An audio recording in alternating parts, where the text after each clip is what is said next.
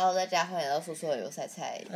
前阵子我去我老板家吃饭，嗯然后就还有我其他同事嘛，然后我同事就不知道为什么，他就忽然之间想要跟大家说他有平底足，所以他就把他他就把他的脚，他就把他的举起来脚给大家看稍微的举起来，没没有不是那种举到桌面上，就稍微地对到人的脸前，没有，就稍微的跪咖，很神秘兮兮的跟我说：“哎、哎、你知道吗？我是平底足哎。”那我就说：“真的吗？”我看，然后我就看了一下他的那个脚底板，哎、可是我的好像比他还要更平。我说：“真的，你这个就是平底足，可是我不是哎。”然后他看了一下我脚，说：“靠腰，你这个比我还要平。” 好，那我们就开始在比对说：“哎、为什么就是我的脚没有被发现是平底足？”就是再仔细观察一下我的脚，就我的脚其实抬起来看起来是有足弓的，你在实际认真看的话，你又会发现它是平的。它是一个处在一个非常微妙的角度变化，就是你稍微仰角的话，你会觉得哦有足弓；但你这低一点的话，你就觉得哇它是平的，是一个非常特别的存在。我就想到，哎、是哎是哎，其实我有很多征兆，有点类似扁平足的征什么兆。征兆？第一个，我没有办法穿高跟鞋，我穿高跟鞋会超级痛。可是我就在想说，女生第一次穿有一点跟的鞋子，都会痛到痛不欲生啊。真的吗？可是我身边有你是哪哪里脚的哪里在痛？我我的足弓这边呢。哦，是足弓在痛。对啊，我整个就是足弓这边就超痛。好吧，那他可能真的是你的平底足的征兆。哦，真的吗？嗯，因为我身边有很多女生穿高跟鞋都是健步走如飞对健步如飞。这个时候就要讲到他大学的一个好朋友，就是前几集有出现的算命女子。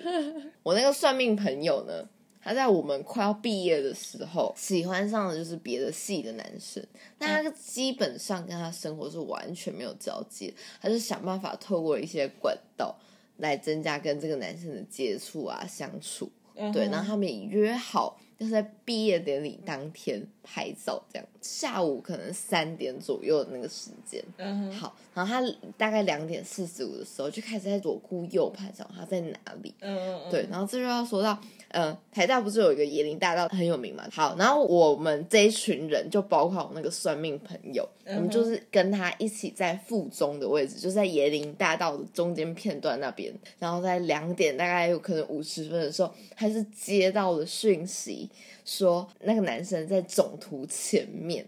然后，于是我朋友就穿着大概是六七公分的高跟鞋，在椰林大道上奔跑。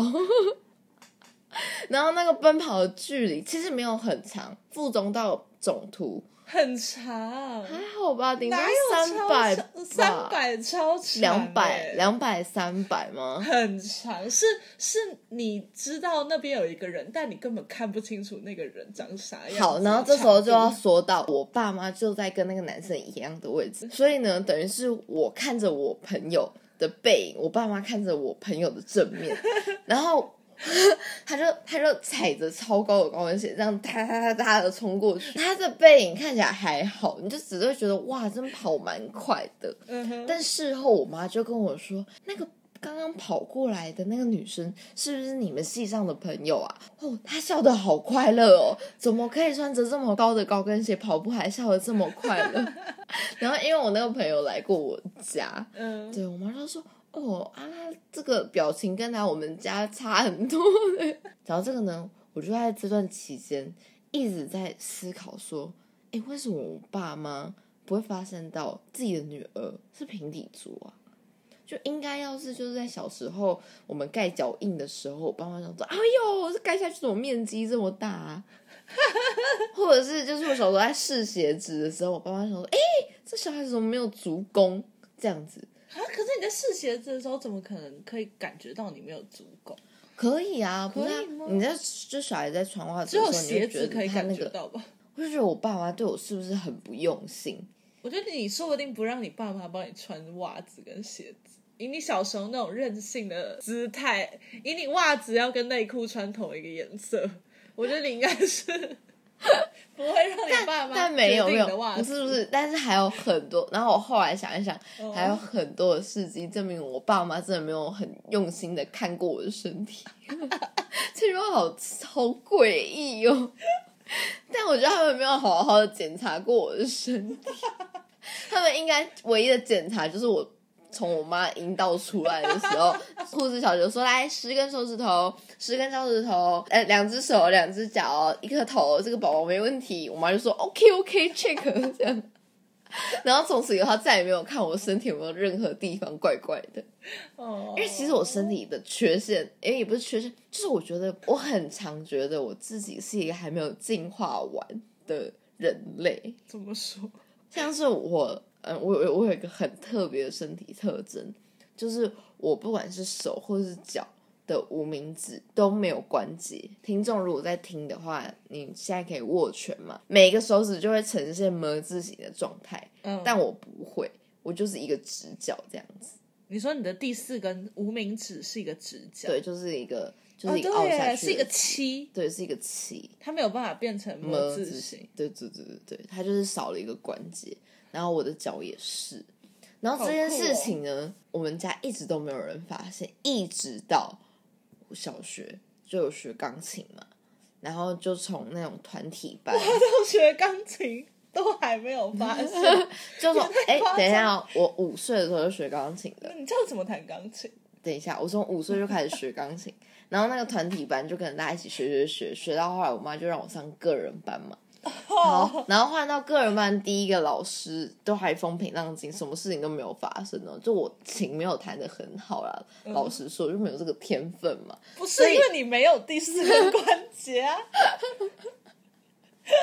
可能乐理性也不太好啊，就整个音乐性都没有到特别好的状态这样子。对，然后是一直到第二个老师，那个老师就是会拿圆珠笔敲你的手那种。哦，他是第一个认真看你手指的人，很凶的钢琴老师。然后也因为他很凶，所以我的就是成长开始飞快这样子。就有一次上课的时候，他越敲越深，就说：“你的手到底是发生什么事情？我看。”然后一看说：“诶，还真的有事情。”他说：“你这里没有关节，有人跟你说吗？”我那时候连关节是什么可能都还不太知道。我说：“嗯，我不知道，我不知道。”可是被老师的尺打掉了吧？我想说：“你不要再打我，我他可能就会长回来了。”他就开始端详我的两只手，他就一惊，然后一直狂摸。我还记得。我印象超深刻。其实我对我童年的一些事情我都没有什么印象，可是他就开始狂戳我的无名指，就是 哇，好特别哦！教钢琴教这么多年，哇，第一次看到这样的手指头，好神奇哦！他就一直摸，一直摸。他没有瞬间很欣慰，你你有这样的缺憾还可以弹钢琴？好像没有，他只是很惊艳，因为因为我没有关节关系，所以我的手指是完全没有折痕的。它是属于一个完全平滑状态，非常好摸，是吧？有没有很好摸？非常滑顺。对，然后是后来就那堂课结束之后，他就花了半个小时的时间跟我妈说，就是你的女儿没有第四只手指头关节。我妈也大惊，然后也开始狂戳我的无名指。他说：“哎呦！”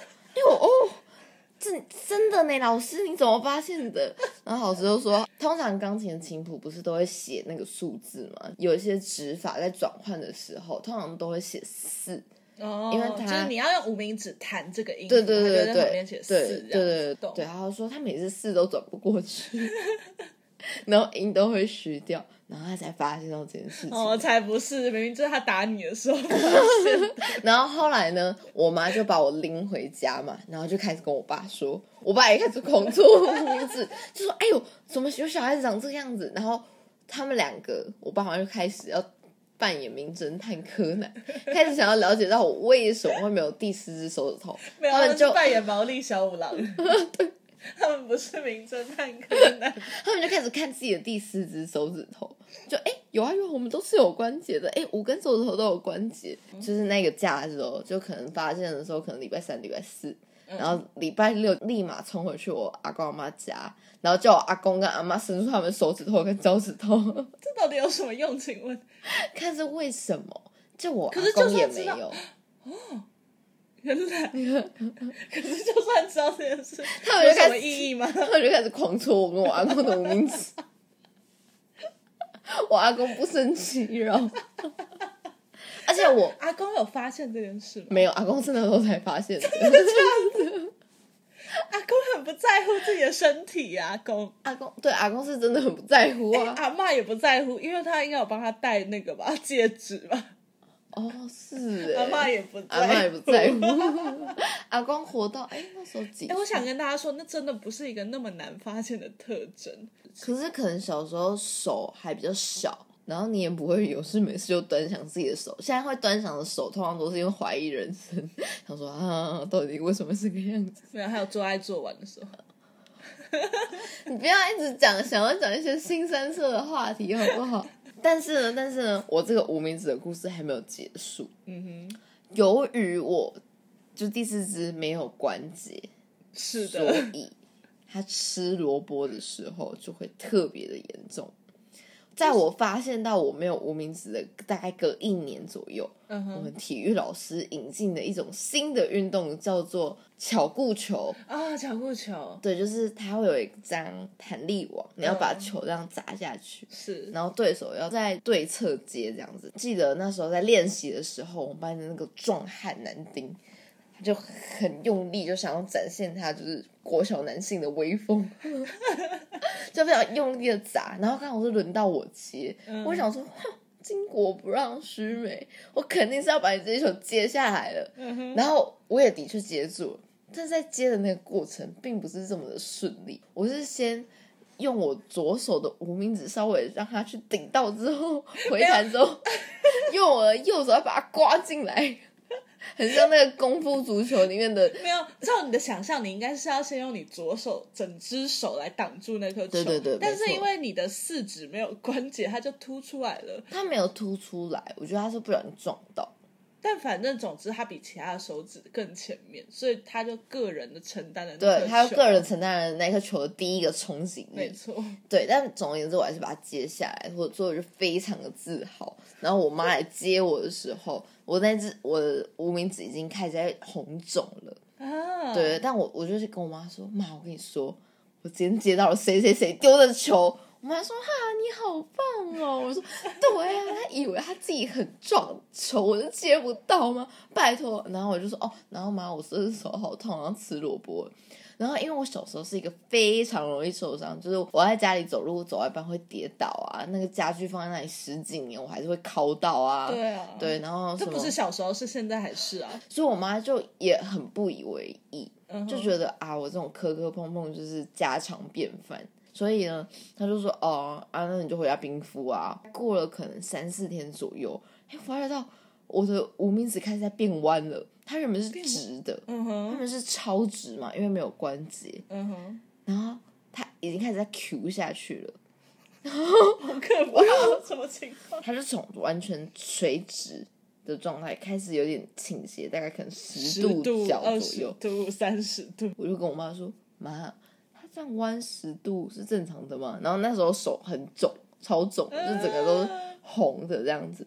然后我妈说：“哎，不然我们再观察一下好了。”她说：“可能这次吃萝卜比较严重，你要再记得每天冰敷或干嘛的。”然后在冰敷了可能差不多两天左右，十度角变成二十度角。我就说：“妈，我觉得这个不对了，这个二十度角有点太严重。”我妈就说：“嘿，是哪是？然后我妈发觉到事情不对劲之后，她就先带着我去看一家她熟悉的骨科，想要确认我的骨头是不是有裂掉。对，然后那家骨科是分成两个医生，一个就是主治院长医生，有另外一个比较年轻英俊的王医师这样子。哦，我非常记得我这个医师姓王，因为我妈念念叨叨他了快要十年左右。你妈爱上人家是不是？不是不是，刚好那天我去看诊的时候是王医师看诊的。哦，对对对，然后王医师就说：“哇，你这个不是骨头的问题，因为有照过 X 光了。嗯哼，嗯，他说应该是韧带断掉了，但是呢，哦小孩子的呃整体身体机能都还算可以。我我现在赶快把它固定，就是把它固定变成直的，从二十度变成零度这样子，嗯说不定他的韧带就会自己慢慢长接回去。去这样。对对对，所以他就拿了两块压舌板夹住我的上下两侧，嗯哼，然后呢，再大力的拿那个呃那个叫什么透气胶带，然后狂捆捆捆捆捆住这样子，然后就变成一个就是 一个热狗棒。对一个热狗棒的状态，我们就回家了。对嗯哼，，然后回家之后那天晚上我很不舒服，但我又不敢把它拿下来，怕觉得说会不会就韧带就这样就接不回去。嗯，对，但到了早上起来一看，你还是可以从热狗棒中间看得出来，哎，已经变成发黑的热狗这样。啊好可怕哦！我就想说，哦，不行，那我我一定要拆下来，我就自己拆下来。嗯刚好我妈就不是在帮我准备早餐，嗯，然后说你干嘛呢？医生说不能动。刚好我拆到一半，你知道吗？嗯我说，哎呦，啊怎么黑的？我说真的很痛啊。然后因为上面因为摩擦过多破皮，然后拆掉之后开始爆血，这样、变成流汁的热狗棒。可能花了两个小时才让我整个手恢复。原本的样子，嗯然后我妈就非常气那个王医师，就说果然什么年轻出来的医师都没什么用。我我们要得得罪任何年轻医生的意思，但至于十几年前我妈的描述就是这样子。哦，在晨曦帮你拔智齿的医师，好像听起来也是这样子。然后我妈就很生气，她就原本想要就拎着我回去找王医师理论，就说你看你把我女儿的手搞成这个样子。可是这时候事情已经刻不容缓，我妈就立马动用了她身边所有呃阿姨婶婶人脉，就问到说到底哪里有就是类似韧带科可以去看。然后我妈的死对头阿姨就说，她是有一个医生可以推荐给我的，然后我妈就只好就是因为她真的很需要，她就只好说哦好吧，那我就就暂时只能说给我名片，谢谢这样子。我妈也念念叨叨这件事情非常多年，她说要不是那个王医师，我哪需要跟那个阿姨要那个医生的名片？根本不需要，根本不用欠他人情。好好笑。好，然后后来，反正那个医生就是中国医的一个医生，他看我的手就说，照常来讲，这种情况要打石膏，嗯哼可是我手有伤口，不可以打石膏。哼，嗯哼，现在只能等我手的伤口它自己恢复，啊，真的是那个王医师害的。它恢复之后呢，我们再来看还有没有机会打石膏。Oh 好然后等到我那个伤口好，已经一个礼拜过后了，然后医生就说，你这个韧带已经接不回去了，它已经断掉，然后已经萎缩了。嗯哼，然后如果你要就是想要恢复原状的话，你就要干嘛？没有，我在想说恢复原状有什么用？你很贱哎、哎、拜托，他直的时候很有特色，好不好？反正他就说，如果因为大家想想，韧带为什么存在？韧带就是在你关节要动的时候，它可以让它动的很方便而存在的，不是吗？可是你又没有关节，但这样子就比较明显啊，这样比较好看。好，anyway，医生的意思就是说我需要全身麻醉才能够把我的手变成直的手这样子。那没有关节这件事情，他有爱莫能助，就是天生的。全身麻醉有一定的危险在嘛？对，他们就不想让我动这样的刀。然后只为了让它变回去。对，所以我的我的我的手头就一直长这个样子。嗯，它现在是一个一直有点弯曲三十翘起来翘起来的状态，可以拍给大家看啊对啊，啊。可以拍给大家看，大家可以去追踪我们的 IG 说说而已。嗯，好，所以这几件事情，就可以看出来，我爸妈就是，我觉得啦，我觉得爸妈还是要在小孩子就是可能七八岁的时候，再好好探索一下小孩的身体啊，不是那种性侵式的探索。我的意思就是说啊，就看一下他的手是不是都有关节啊，看一下脚是特别平啊，然后让他就是人生少受到一些责难这样子。嗯，那我可能也不会想要接我们班那个胖虎的那个小布球嘛，对不对？哎、嗯，其实那时候早就知道了、对啊，哎好吧，那这个不能算在我爸妈头上 可能他们就不会送你去学钢琴，就不用花那么多钱。之类的，因为根本学不起他。如果只是想要培养点音乐细胞的话，可以去就是打鼓啊，拉小提琴。哎，小提琴不行哎，不行啊，小提琴、吉他那些打鼓种都。打鼓，我觉得打鼓是可以的。啊，你有没有？我的话，我觉得我爸妈视为两个不同的单位。嗯我爸应该是从来不知道我身体到底长了什么东西，然后这好奇怪。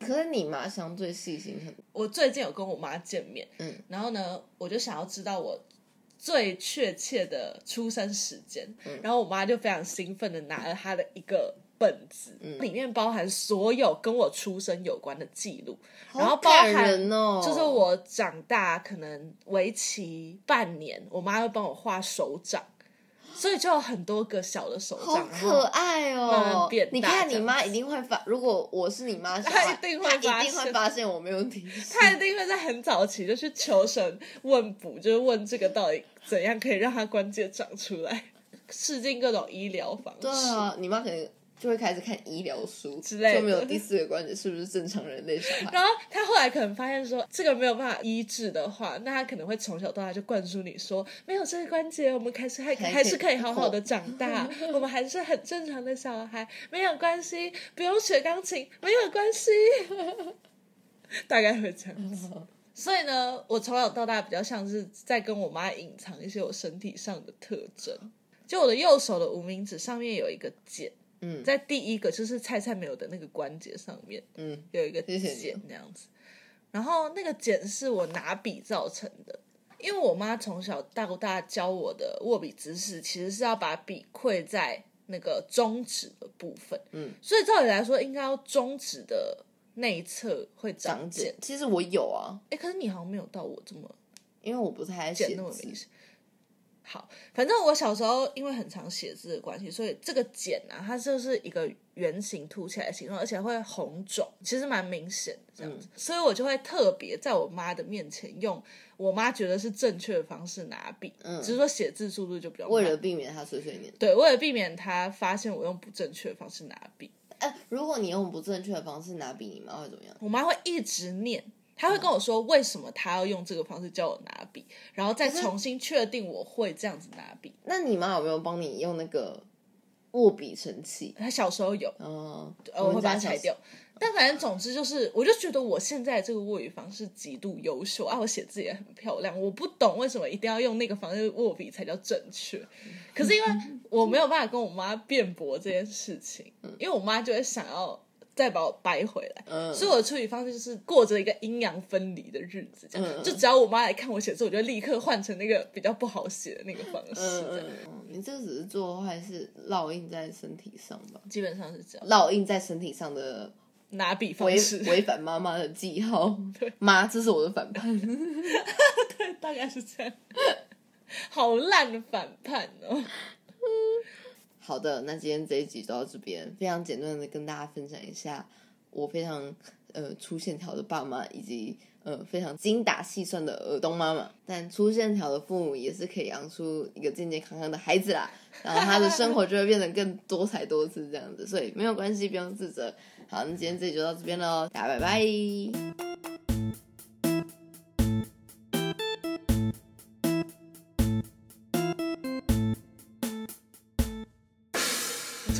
爸妈狠话吗？嗯，对啊。